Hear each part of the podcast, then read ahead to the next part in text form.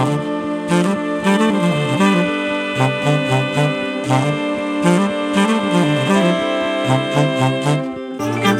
ッドバイブスミッドナイトラクザ by 倉園慶三こんばんはただいま1月23日月曜日の3時3分ですね。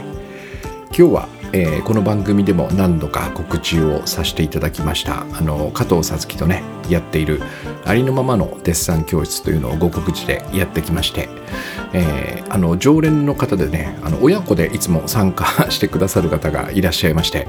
もうあの、えーそうですねその息子さんの方かな、うん、こちらが私と、まあ、古くからもう34年ぐらいのお付き合いになるんですけどねこのグッドバイブスを通してえー確か最初このワントレを受けていただいた方だと思うんですけどね、えー結構最初の初期の頃ですね。まだあの値段とかもなんかこう、えー全然決まってなくてね今では考えられないぐらいの、えーお安い価格でねやってた頃まあお試しというかね、えー多分ね1番目か2番目ぐらいだったと思いますね。そのあのワントレを受けた方の中でね、えーでまあいろいろ確か書き上げ塾とかも結構長い間いてくださってもうすぐねその方も本が書き上がるんですけどね。あとあと3話ぐらいで終わるんだけどそこにちょっと1年ぐらいがかかっているっていうね。まあ前回お話したように私もグッドバイブスご機嫌な仕事は途中で1年ブランクがありましたからね、まあ、必要な時期なんだろうという、まあ、その方がまあというわけでね。私とねそんな変わらないと思うんですね。10ぐらい違うのかな？10以下ですね。多分年齢の差はね。だからそのお父さんということでまあそれなりにあの高齢の方なんですけどね。もうとてもいい親子でね、えーちょっと私から見るとこうあの学者風の感じ、うん、そのお父さんがね、えー文化人というかねそういう感じの佇まいでそしてこう親子揃ってねデッサンをしているっていうこの風景を見るのがちょっとこのデッサン教室の楽しみの一つでもあるんですけどね。えーそれと、えーいつもさつきのファミリーが、えっと、奥さんと息子さんとね3人でお手伝いにやってきてくれて、えーもうお手伝いというかその3人がいないと成り立たないみたいなそんな感じになってますね。レギュラーというかね、えこうもうなくてはならない存在っていう感じかな。奥さんはもともとねえーさつきと同じ美大卒で、えー木炭を削ったりとかね、えー今日はあの鉛筆を使ったんですけどもねその鉛筆をその絵を描くようにこう削ってくれたりとかあの本当にあの奥さんいなくては成り立たないような いつしかそんなイベントになってしまったんですけどねそこが、え3人のご家族でしょ。で今日はなんとえー矢部聖子さんのね、えースタッフの矢部聖子さんのあのご家族もいらしてくれまして、えーだからその親子2人と3人家族と2人家族そして私みたいなね私だけこの孤独な血のつながりがないっていう イベントでしたね。うん、で今日はあのなんとちょっと基本に戻ろうということでね球体を描いたんですよね綺麗な石膏の球体ですね。でこの9というのは捉えどころがないですよね。絵で描いてみろって多分言われたら丸描いて終わりみたいな。まあでも立体ですんでね。そこにまあライティングをして、え光と影を描きながらその9をね、え2次元のところで再現していくんだけどなんかとてもこうなんつうのかなこの入り方というんですかね。集中の仕方がこれまでラボルトとかブルータスという石膏像とねあと自画像も描いたんですけどもね。えー今日で5回目なのかな？そうそうそう。だから私の部屋にはその自分の作品をねこうが5枚今あるんですけどね、えーその中で初めてこののっぺりとしたね球体というのを最初描けるのかなと思ったんですけど、えーものすごく深いというかね。まあもともとおそらくこの世界にはその球というね、えー形がもともと存在していましてまあ、地球をはじめとする星々ね、まあ、完全な球体ではないんでしょうけども基本的には遠くから見たら完全に球に見えるっていう世界ですよね。それからあと多分体の中にも赤血球みたいなね白血球とか球がつくあのーなんか なんつうのかな？もの？そういうのが多いですよね。だから僕らの体の中にも多分球がこう欠かせないものになってる、えーで、えっと人が作ったものの中にもねそのサッカーボール野球ボールボール球技のボールですよね。あれがなぜか丸なんですよ、うん、四角でも三角でもなくて丸なんですよね、えー、それから、えっと、ベアリングとかねあれも完全に球ですよね。だからなんかその球が果たす役割っていうのが多分この世界にはあってね何かのこう真理というかねそういうものをこう感じるような、えー、不思議な形なんですよ。まあ、ある種の完成された形なんでしょうね。万能ではないのかもしれないけどね。えー、でそれをこう描いているとですねなんとなくこの Q, Q って何だろう？みたいなねちょっと深いところにこうはまっていきながらねどうすれば Q になるんだろうみたいなね、えー、形としてもそうだし光と影もそうだしまあいろんなそのさつきはですねその Q の周りの空間を描くみたいな言い方をしてましたけどね。えー、なんか私のあの攻撃のないコミュニケーションで書いた最後にね空間モードって話とかにちょっと似ていてほんと捉えどころがないなみたいなそんな世界だったんですけどね。あとあのねあの今回はその奥さんの書くねさつきの奥さんの書く、えー、Q がもう素晴らしくてね本当に Q なんですよね。もう形も綺麗だししっかりとこの球体が描かれていてね。で途中でちょっとみんなで作品並べてあのレビューしながらねさつきがアドバイスを送ってくれるっていうコーナーがあるんですけどそこでちらっとね、えー、どうやればこうなるんですかって質問をしたら、えっと、丸くなれと思いながら書くんだっつってましたね 奥さんがね。それからあのー、これからここの後は、えっと、硬くなれっつって書くんだっつってましたね。そうだから僕も途中の作品を見ると自分のその球がねなんかみかんのような柔らかい感じがするんですよ。でこれをどうすればあの石膏のカチカチの感じにねできるんだろうと思ったらね硬くなれと。念じるということで。で私も一生懸命硬くなれ硬くなれって思いながらやってたんだけどなんとなく分かってきましたね。この硬くなれの感じがね。ある種のこう均一さというかね。うん。えー、みかんはやっぱりざらついてるんですよ。であれはつるっとしてるんでこの、えー、紙の上に均一なものを表現していくっていうそんな感じかなと僕はね受け取ったんだけどね。そうするとねすごく根気のいる作業がねそこに発生するんですよ。ああなるほどなと、うん、まあもちろん今日の絵はね僕はそのまさにこの誰に渡すとかっていうわけでもなくて自分のために描いてるんだけどもこの硬くなれのこの根気さっていうのはねいつも私がお話しているそのギフトモードっていうのとね実はとても似ていてねああこういうところになんかヒントがあるんだなっていうかねなんか一つのものをこのこのぐらいでいいかなって終わらせることもできるんだけどいやもっと硬くなれって言ってこうやってねやってしまうっていうこれがなんか僕らのクリエーションのねなんか一つのこうえー、秘訣というかね魔法みたいなものはねそこにあるんじゃないかっていうまあ本当に深い体験を今日はしてきましたね。うんそれでそんなことをやりながらねちょっと今日は私私も一応ほんの15分ぐらいなんですけどねここはあんまり僕が長く話してもしょうがないんでこのデッサン教室では本当触りのねなんでありのままを見るんだって話をするんだけどそこでですねあの呪術廻戦ってあのご存知の方いらっしゃると思うんですけどねもともとは確かジャンプの連載漫画なんで、うんですよね。でえー、っとそこからアニメが出てテレビの。で僕はその辺りでハマって見始めてね。あのネットフリックスとかアマゾンプライムで見たんですけどね。放送してるそのリアルタイムではなくて。そして昨年呪術呪術これ言いにくいですね。呪術廻戦 ゼロっていう映画が出たっていうね。そのちょっとこのアニメの時代の前の時代を描いた、えー、描いた映画なんですけどね。ここにねあのまあ、要は呪術師っていうのが出てきて、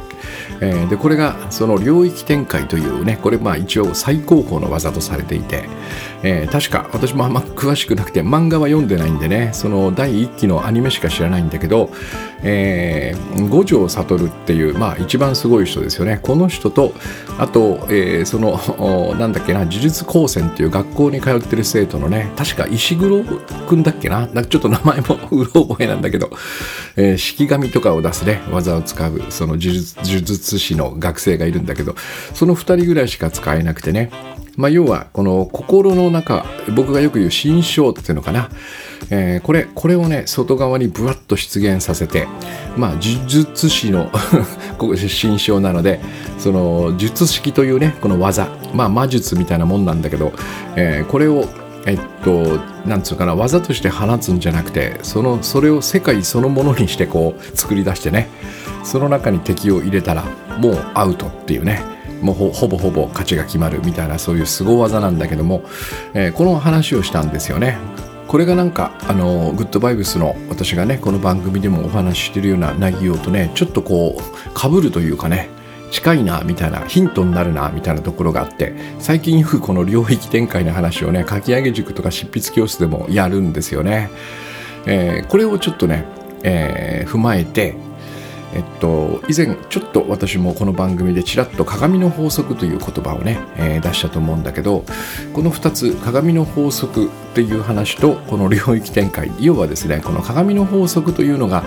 えー、僕らの心を反映した世界を作り出すっていうねそういう話をちょっとしてみたいなと思うんですね。でまずはこのえー、領域展開ちょっと置いといて 鏡の法則からいきましょうかね。えー、そうそうだからこのこの番組をあの聞いてくださってる方で「呪術廻戦」を見てない人はいっぱいいると思うんですよ。おそらく。見ている人の方が多いのか少ないのか。その辺はちょっとねこの私の番組のリスナー層を分析していないのでよくわからないんですけど割と、えー、年はねそんなに若くないんでね平均年齢にすると若くないんで、えー、ご覧になってない方もいらっしゃると思うんですがあのこの番組をですね聞かれたらぜひネットフリックスかプライムムビデオで、えー、第1期のアニメをね見てみてください。とても面白いんでね。うん。でそれはまあ置いといて鏡の法則からいくとね、えー、これはとても単純な法則で、えっと、一番わかりやすい例がですね、えっと、人に嫌われるのが怖いってありますよね。この気持ち。これを持ってない人は多分いないと思うんだけど、えー、僕もやっぱりこうここは人一倍持つ方でねなんかやっぱこう気を使ってしまうとか空気を読むとかっていうのがねここから出てくるんだけどああ今自分は嫌われていないかなっていうことをねついこう考えてしまうんですよね。でこれを、えー、もしねこれはありえないんだけどもし生まれて一度も人を嫌ったことがないっていうねそういうすごい人物がいたとしたらこの恐怖を持つだろうかっていう問いなんですよ。えー、でおそらく僕はこの人は人から嫌われるっていうことを怖がらないだろうなと思うのね。なぜならば僕らがまずね、えー、自分が誰かを嫌うっていうここから始まるんですね。いや僕がつまり倉園がああいつ大嫌いだなと思った時にある種の不快な心っていうのがこう湧き上がってきますよね。でこれを知ってるっていうのが重要なんですよ。これを知っているからその様子を想像しながらあもしかして僕の目の前にいるねこの人は自分に対してあのあの嫌な感覚を僕に対して持っているかもしれない。そしたら嫌だなって不安になるんですよ。だからこの人を嫌ったことがない人はこの不快な感覚をも知らないので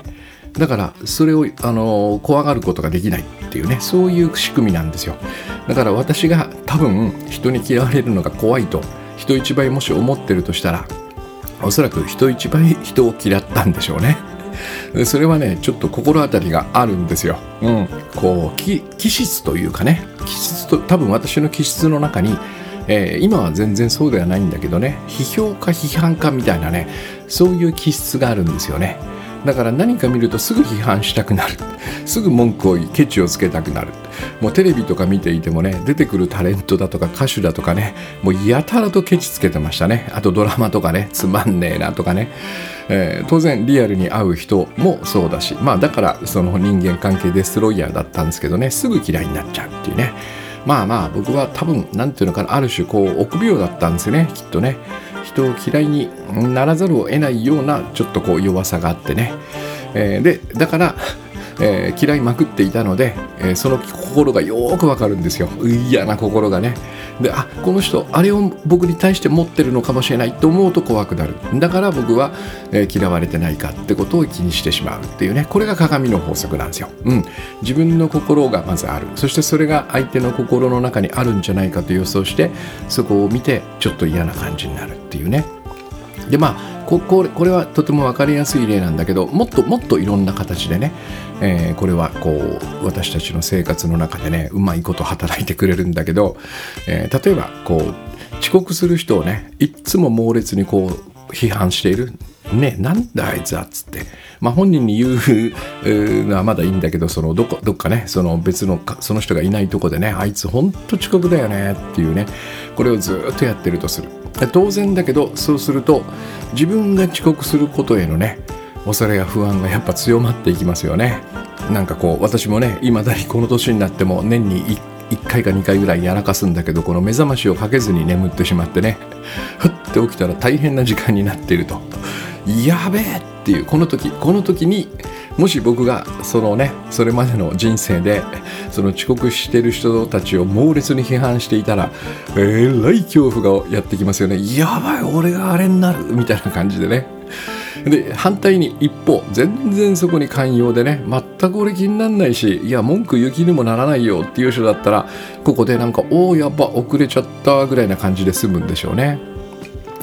それからその自分がね、えっと、いつもいつもその他の人にねこう怒りをぶつけてるっていうねこれをやってるとしたらこれも私だったんだけどね、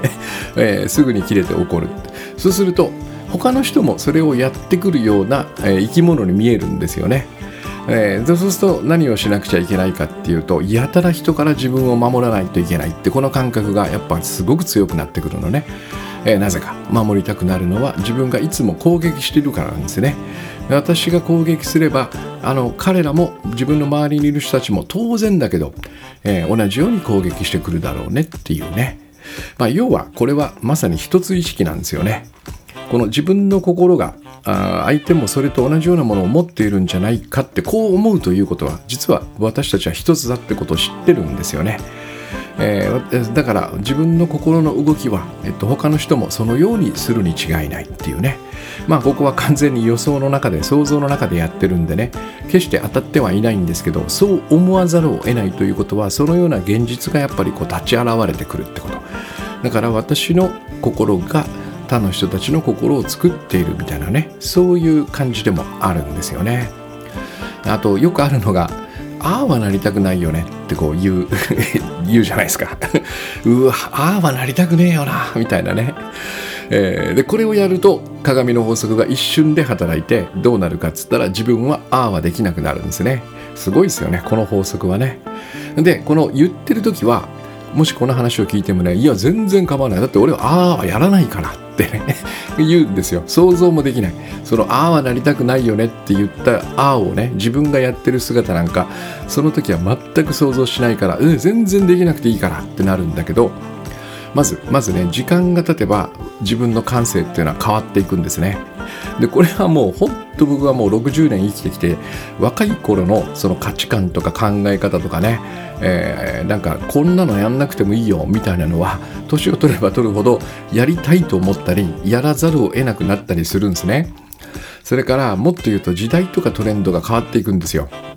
で、大体ああはなりたくないよねっていうのはね、かっこ悪かったりね、なんかダサかったりするものにこう言ったりもするんだけどね、あとなんつうのかな、ちょっとこう、うん、なんかこう、せこいとかね、そういうことかな、うん、そういうところに、ああはなりたくないよね、みたいな感じになるんだけど、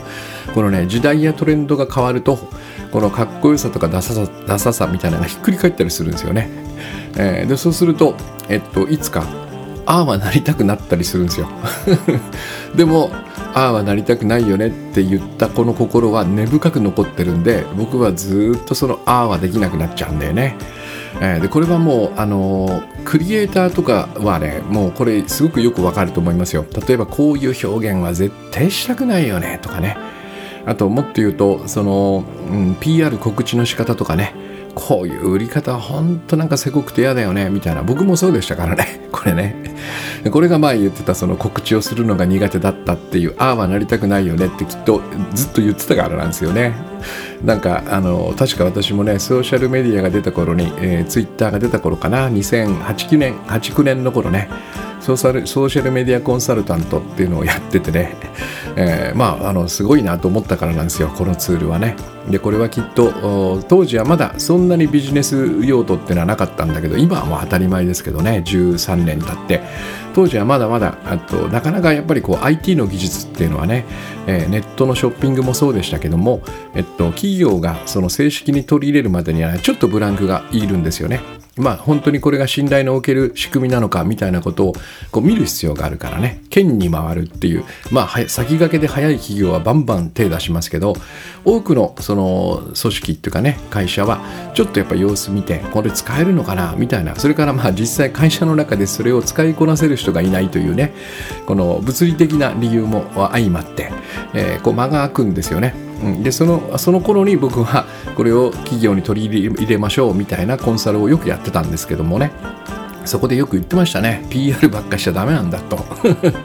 この自分のタイムラインをね僕タイムラインデザインみたいな言葉を使ってここをいかにねパッと見た時にあこの人フォローしたいなと思うような形に作り上げるかっていうのが大事なんだみたいなことを言ってそしてああはなりたくああはなっちゃダメですよみたいなことを言ってたから、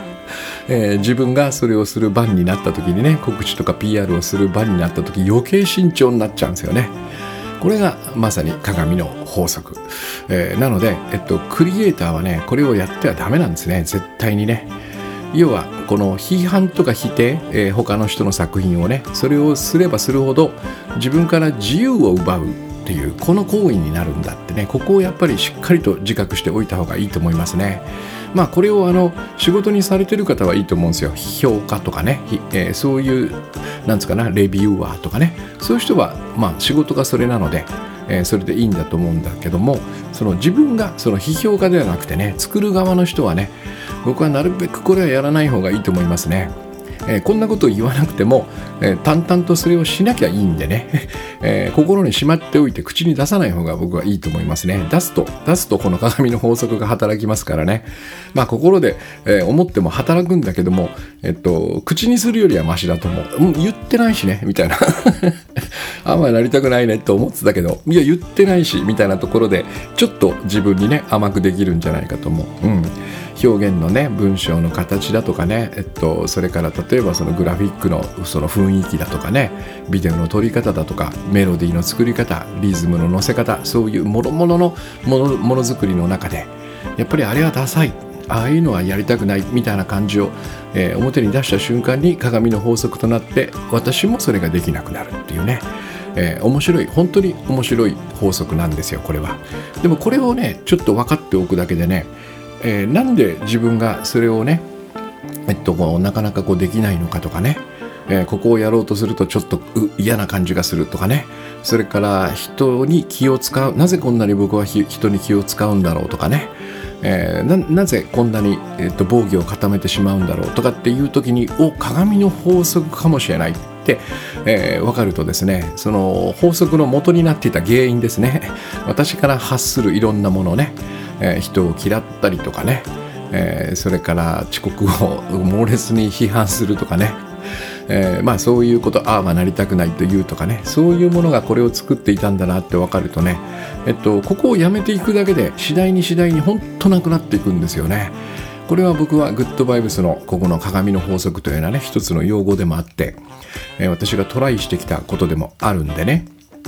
でまあこういうことを言うとそういうことをしなくなる自分がちょっと嫌だみたいな感じもね、しなくはない。それよくわかりますよ。私にしてもね、やっぱりこの脱性とかね、なんだこれとか、ああはなりたくねえなって言ってる自分のがちょっとかっこいい感じがしますからね。なんつうのかな、こう、えー、割とこう、うん、繊細な、なんつうセンサーみたいなものを持っていてね、自分の感覚の中でね。で、やっぱりそれはちょっと無理なんだよ、みたいな方が、なんかいい、いい、いいじゃないですか。何でもかんでも、いいよって受け入れるよりも、そういうなんつうのかなこう細かなこうやっぱり目を持っていてうんこれはダメこれはダメって言ってる自分のがねなんかそれこそかっこいい感じがするんだけど、えっと、それとこれとはねあまり関係ないっていうかね、えー、そのその感性みたいなものは失われないですよ。ただそれを否定するのではなくてねえー、ていうのかなまさにその自分が持っている感性として使えばいいだけでねそこを余計にその鏡の法則で不自由にする必要はないということですね。だからこれによってそのいわゆるアイデンティティが失われたりとかそういうことは一切ないんでね。ただこの鏡の法則が返ってくるっていうそこはいろんな弊害があるんで、えー、僕はやめてみたんですよね。そして悪いことはなかったですね。特にこのものづくりをやる上で本当に自由になったなって気がします。えー、これはなんかそのいい意味でのね自由ね何をやってもいいんだみたいなそんな感じではなくて、えー、僕には制限がないとある種の、えー、そうだなこういう表現をしたいと思えば自由自在にできるし、え、今までとはまるで違うこの真逆の、ね、もっと全然違う表現にトライしたいなと思う時も何の躊躇もなくできるっていうねこのなんつうのかなこの自由さっていうのを取り戻した感じがしますね。うん、でここからこのね無数の鏡の反射みたいなのが僕らはその生きながらね暮らしながら生活しながらこう自分の周りに作っていくわけですよ。例えばね今挙げた例を全部やったとしてまあ私は全部やってたからこういう例を挙げられるんだけどね、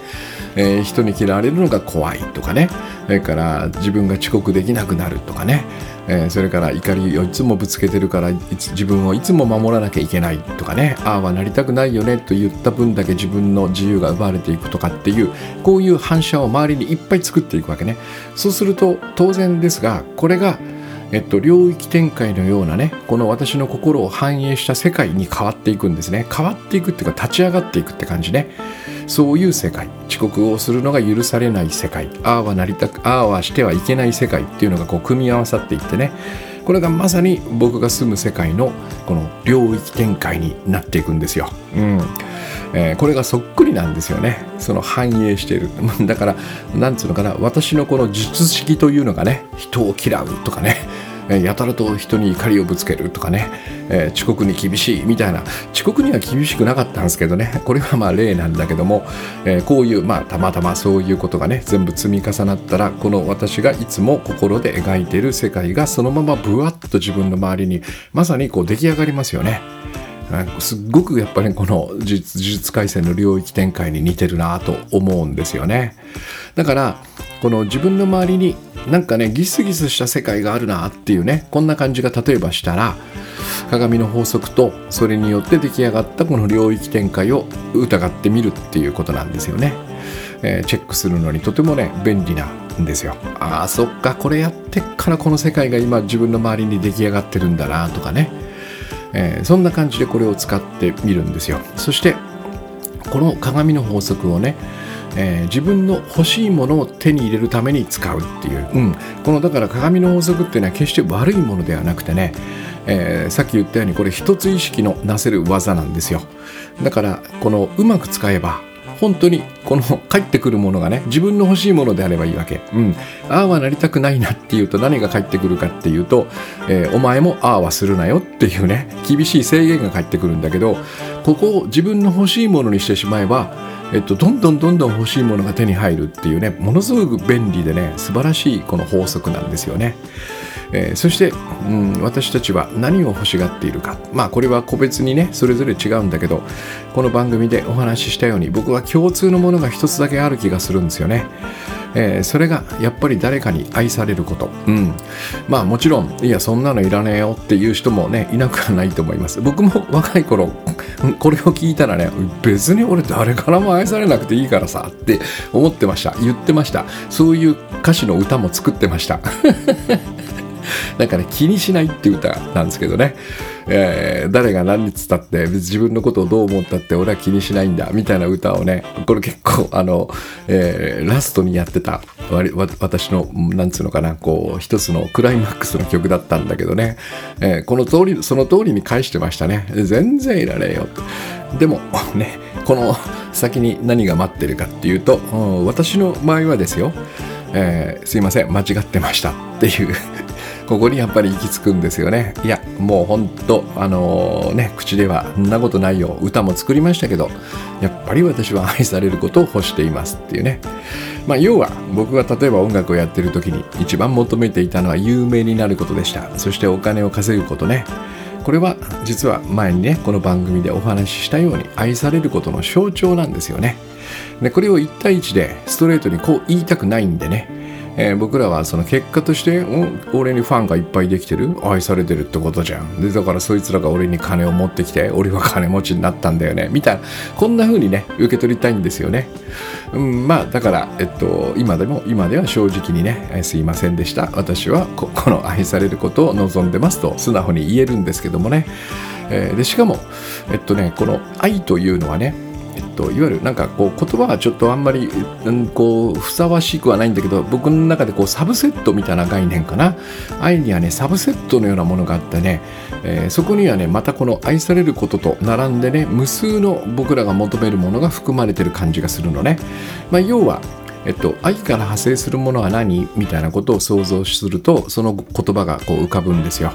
例えば平安安心。ね愛から愛から派生するものって何？ってどんなことをイメージする？平安安心。またここがねあのひねくれてると愛裏切りとかね憎しみとかになるんだけど まあそういうね僕の若い頃のようなそのなんつうかなちょっとそのうがった見方はちょっと置いといて、まあ、素直にこの愛という言葉から派生するものは何？ってねえー、まあこういうことがまたねあの若い頃は歌のネタになってたりもするんだけど、まあ、そこは置いときましょう。そうじゃなくてもう素直にまっすぐね、えー、愛から派生するものは何？平安安心。あと信頼。それから僕は興味もね愛のサブセット。これは攻撃のないコミュニケーションでも書きましたね。愛がなければ興味は湧かない。ただ関心。それから優しさ寛容みたいなものもここに含まれますよね。それから癒しそれから助けそれから僕がよく言うギフトね。与えるというやつかな。このこの辺りが全部この愛というところに含まれてるんですよね。だからこの愛されることっていう欲しいものが手に入ったっていうことはこの今言ったようなそこのサブセットもセットで全部サブセットですからね。こうはいあの 福袋のようにその中に入ってるんですよね、で僕らはそれを得ようとしてこの反対のものを放っていたっていうことに気づく。これが重要なんですよ。で、えっと、愛の反対をは何かって言ったらこれは恐れや不安だと僕は思ってるのね。これは攻撃のないんじゃないや、えっと、グッドバイブスご機嫌の仕事、えっと、緑の本で書きましたね。後書きに書いた。愛の反対は恐れや不安。じゃあ恐れや恐れや不安にはどんなサブセットが含まれてるか。まさに、まあ、恐れや不安が入っていてそれから疑念不信から興味なし関心なしそれから厳しいから痛み犠牲略奪みたいなねこの辺が入ってるんですよ。でこれを僕らは実はですねその鏡の法則を知らずにね、えー、この愛されるっていうことをこれを得るために実は使っているんですよね。えー、まあ要は、うんと、例えばこの愛されるために僕らがやることの一つが、えっと、評価されたいって願うことなんですよね。評価されるということを通してあ今私は上司から認められている。つまり上司から愛されているっていうこういう感じ。でこの時に評価されないとすぐ怒るじゃないですか。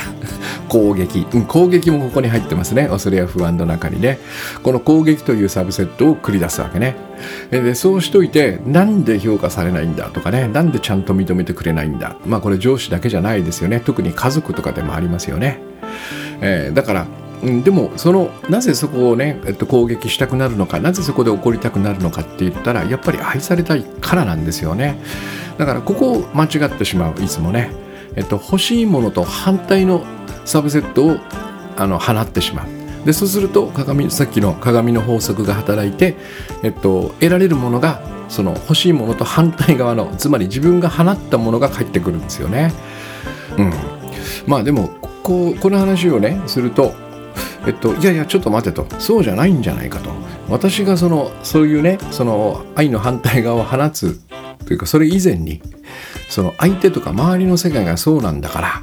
えー、それにそれに僕はこうしてそっちを放たないわけにはいかないんじゃないかってねこういうふうに思うかもしれないのね、えー、ここここでまさに鏡の法則と領域展開の話を思い出してほしいんですね。いやいやいやいや向こうがそうだからこっちはそれこっちをこれを返すしかないじゃんって僕らは思ってんだけどいやこれもしかして順番逆だったのかもしれないなって可能性があるってことですよね。だからきっかけは確かに外にあったかもしれない、うん、僕僕がその恐れや不安のサブセットを放ってしまうね。きっかけ。でもそれに反応して、えー、これに反応してそれを放っていては、えっと、望まない望まない世界がやっぱできてしまうんですよ。うん、だからなるほどと。こういう時は反対側を放てばいいのかっていうね。反転させるんですよ。これも領域展開であるありますよね。相手が作ったやつをこう反転させていくみたいなね。ああなるほどなるほど。そっか向こうが攻撃してきたから私も当然攻撃を返さなきゃいけないと思っていたんだけどもそうするとその心を反映した、えっと、攻撃というね、えー、望まない世界ができてしまうんだと。うん、そっかこれは逆を放つんだなっていうね。でそうするともう結論は一つですよね愛されることを欲しているんだったら愛せばいいってことになるわけねうん。でまあこれも当然だけどこれねと私の若い頃と話会話してると思うと面白いですよね。そんなことできるわけねえじゃんって僕は多分言うと思いますね。えここで前回の話を思い出していただきたいんですよね。これ多分僕はこの布石として前回この話をしたんじゃないかって今ね、えー、全くあの時はそう思ってなかったんだけど今思うとそうかな。これはそうではなくてやりたくないんだってことですよね。そんなことできるわけないじゃんって言ったらいやそんなことやりたくねえよって言ってるんですよね。つまりまあここは今日はあまり詳しく話しませんけど前回の通りなんでね。なんでやりたくないんだって理由を見つければいいんですよね。うん、えー、つまりやっぱりこの愛のサブセットであるねこの与えるってやつね。これでこれを使って愛を与えれば本当に欲しかったものが与えられるってことです。これは、えっと、北風と太陽の話がね、本当にこれをうまく表現してくれてるんですよね。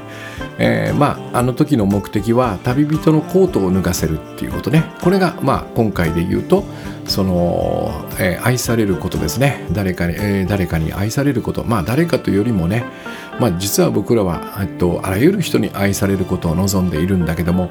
まあ、これがコートを脱がせる。うん。で、これに対して北風がやってることが、それと反対側のことを放ってるんですよね。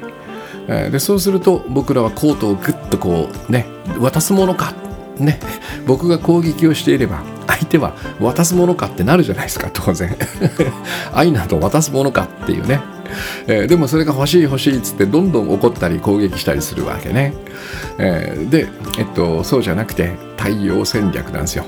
まさにポカポカポカポカとした領域を作るってことなんですよ。心の中からね。心を心がポカポカとしていればポカポカとした領域展開がバッとこの僕の前に立ち現れてくるのね。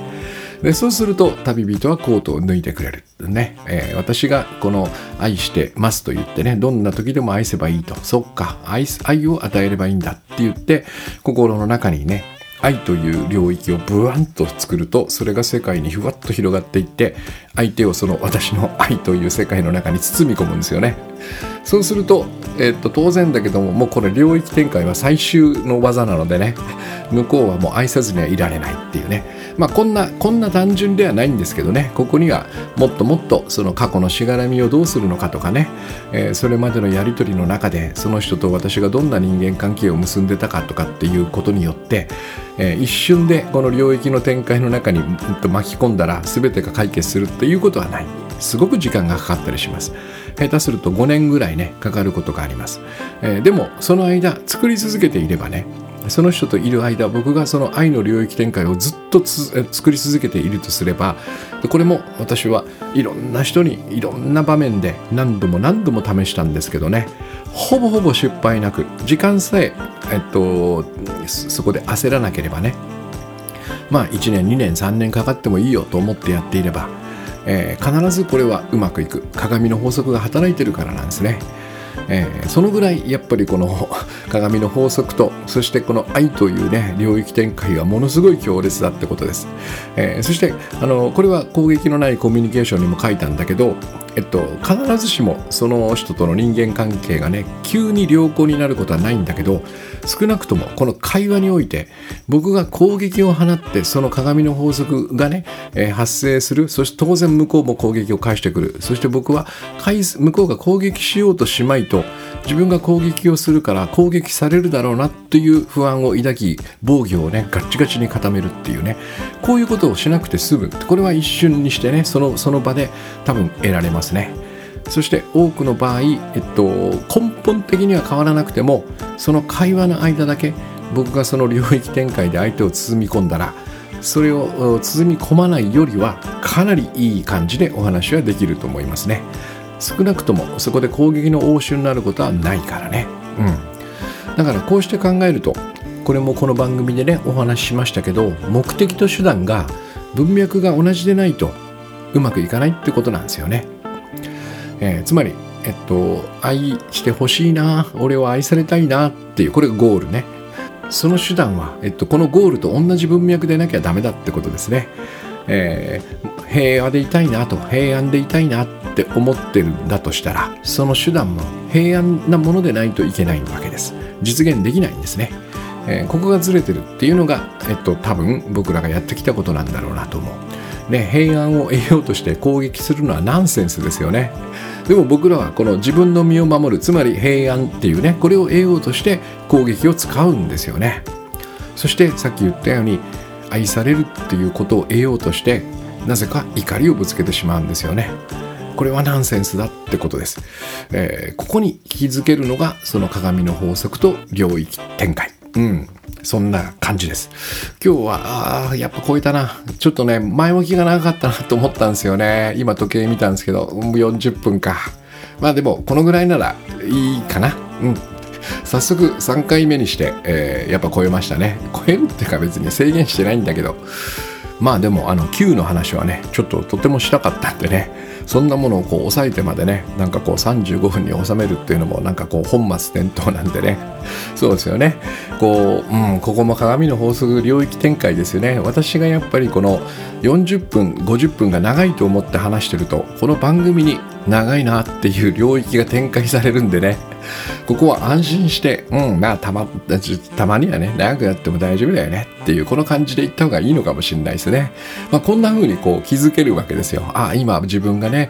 そっか、なんか40分ギチギチ、そして50分とか超えると聞いてもらえないんじゃないかという領域を作り出してる中で喋っている。だからこんな風に考えてしまうっていうね。あ、やめたやめたと。あ、やめたやめたと。文脈が一緒じゃなきゃダメだと。安心して聞ける番組は安心して喋んなきゃダメなんだなっていうこんな感じですね。うんえー、そして、えっと、今週はね、エフタさんとのイベントが2つありましてね、これ両方とも実はおすすめなんですけどね、えっと、28日が、えっと、えー、2人でやって今回第5期になるのかなもう続いてますねおかげさまで、えー、とても好評でねあの満足度ももうおそらく高いんじゃないかなと、うん、そしてあの懇親会と相談会っていうのがね計合わせて3回か4回ぐらいあるんですよ。今回緊急でも1回やりましたからね。Zoom で相談会みたいにやるんだけどこれがねすごくいい感じになってきて。うん。創作全般だけじゃなくてねなんか結構こう人生にも及ぶっていう。まあものづくりっていうのはね生きるということとね等しいのでね普段どういうふうに生きているかっていうのがそのままやっぱり作品に反映されますからここは切り離せないんですよね。えー、これも全くさっきのねあの文脈の話と一緒でね普段の生活と作品というこの文脈はねどうしてもやっぱり一致してしまう、えー、だから安心して物を書きたいんであればね安心して暮らすっていうこれがとても重要なんですよ、うん、まさにさっきのこのポッドキャストの話と同じでね。そういう話があのこの相談会の中でね、えー、すごくこう深く話せるようなねそんな環境になってきまして。だから当然だけども赤入れ私ビシビシと赤入れをします、えー、それとともにねこのものづくりをするためのマインドセットみたいなねここに、えっと、貢献できるようなそんなプログラムに育っていますんで。えー、これが28日から始まります。えー、ぜひ、えー、お申し込みください。ね、特になんかブログとかその2センチぐらいの文章を書いてる方ね、えー、とてもおすすめです。そして、えっと、29日、翌ですね、29日、これは渋谷でですね、年末に特番でやった、えっと、座談会なんですけどね、トークライブ。これ今、ビデオをね、その年末のやつは販売してるんですが、えっと、2時間ちょっとね、えー、やったんだけど、質疑応答も40分ぐらいやったかな。えー、それを全部収録してありまして、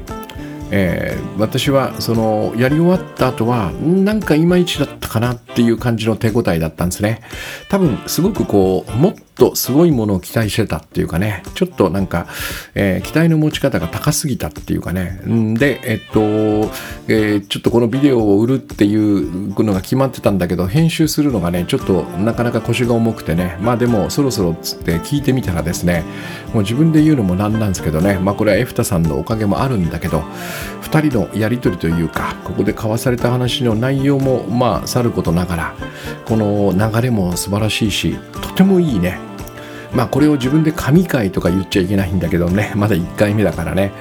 えっとそのぐらいのクオリティにはなったかなって感じがしますね、えー、なんか偶然なんだけど僕もエフタさんも話す内容を決めずにその場でこう話していった。そして、えー、えっと質問はねこちらでコントロールできない、えっと、偶然の質問が4つ5つ続くんだけどその流れがね本当に素晴らしくてね。えー、とてもいいビデオに仕上がってるんでこちらもぜひお求めください。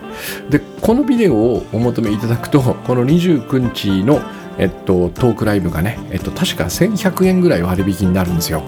だから、お2回目聞くんだったら1回目も聞いとこうかな、みたいなね、えっと、そんな感じで、えっと、使っていただけるといいかなと思います。うん。で、だから、この2回目ね、第2回目、これちょっとレギュラーでやろうと思ってまして、月1でね、これを29日にやるんですよ。これはクリエーション、そして自分を発信するというね、まさにこの、えー、いろんなことが、えっと、プロ、アマ問わずね、えー、世界に出せるようになったこのプラットフォームをねもっと改めてもう一度見直してね、えー、2023年の今僕らはもう、えー、2009年ぐらいからねこのプラットフォームはあったんだけどこの14年ぐらい経った今、えー、何をやこれをどういうふうに使って何をすればいいんだっていうねこういう話になると思います。で当然だけどもさっき言ったものづくりのマインドセットの話も出てくるしなんかこのえー、これをね柱にね前からお話してるクリエイターズコミュニティを作りたいと思ってましてそれの、まあ、主たるイベントになっていくと思いますんでねこの29日よかったら青山学院のすぐ近くなんですよ。とってもいいカフェでね、えー、本当にまさにあとクリエイティブな場所 だと思います。この2つよかったらぜひあのご検討ください。では今日はですねえー、鏡の法則をまずちょっとこう思い出して、えー、私が投げるとこれが返ってくるっていうね、えー、これは心の作用として返ってくるってことです。なんかよくその罰が当たるみたいな捉え方がね、あるんだけど、そうではないんですよね。これ心の作用だから厄介なんですよ。えー、実際に何かが行われなかったとしても僕は嫌われるんじゃないかなとかね攻撃されるんじゃないかなっていうそういう不安を抱くんでね、えー、だから、えー、これをえっと、よくですねちょっと思い出してあれなんか周りにギスギスした世界なんか俺俺はあんまり望んでいないなんか嫌な世界が自分の周りに見えるなと思ったらお俺のこの鏡の法則が自分の倉園っていう領域展開を作り出してないからみたいな感じでねチェックしながら、えー、修正しながら、えー、いい一日をお過ごしください。ありがとうございます。